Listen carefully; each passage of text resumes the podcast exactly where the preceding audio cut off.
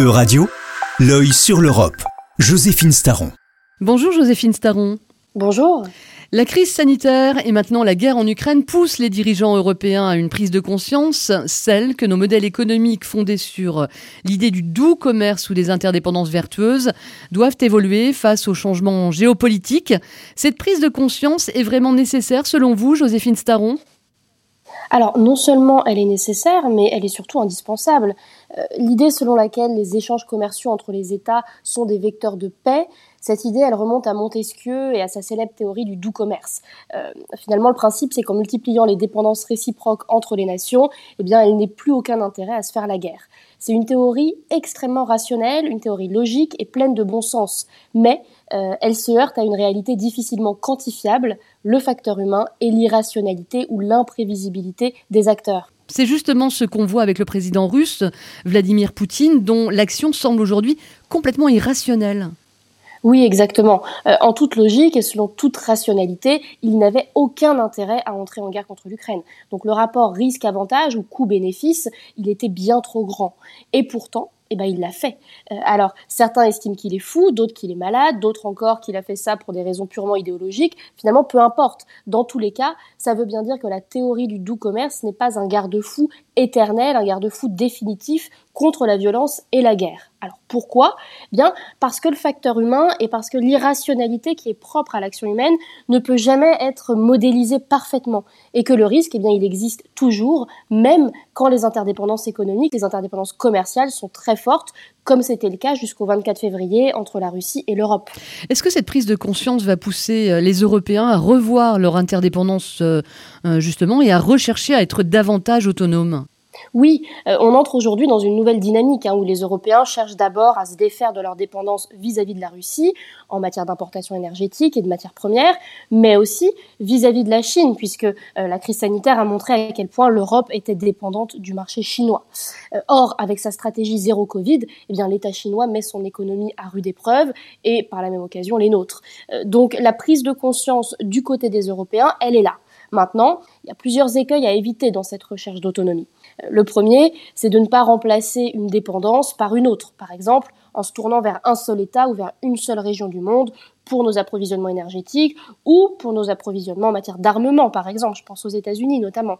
Euh, au contraire, c'est d'abord par la diversification de nos sources d'approvisionnement et ensuite par la réindustrialisation de ce qui peut l'être en Europe qu'on parviendra véritablement à cette autonomie européenne. La Commission européenne et les États ont annoncé euh, plusieurs plans qui vont dans le sens d'une plus grande autonomie, mais est-ce qu'on s'en donne vraiment les moyens? Alors l'Union européenne, dans son action pour gérer les crises successives, elle est face à une difficulté existentielle.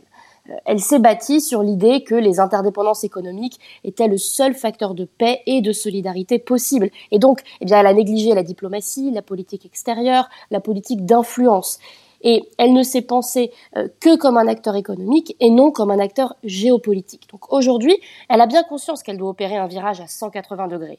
Euh, cette théorie ne tient plus à partir du moment où nos dépendances, et là on pense surtout à la dépendance énergétique vis-à-vis de la Russie, où ces dépendances nous mettent en grande difficulté et nous freinent dans notre action contre la guerre.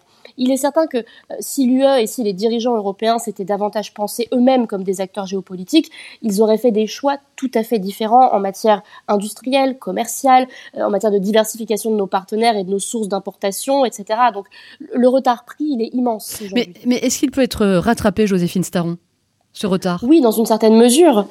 Euh, les décisions de l'UE et des dirigeants européens ces derniers mois, elles vont dans ce sens. Hein. Par exemple, quand la Commission propose des achats communs de vaccins pendant la crise sanitaire ou des achats communs en matière énergétique et d'armement aujourd'hui dans le contexte de la guerre en Ukraine.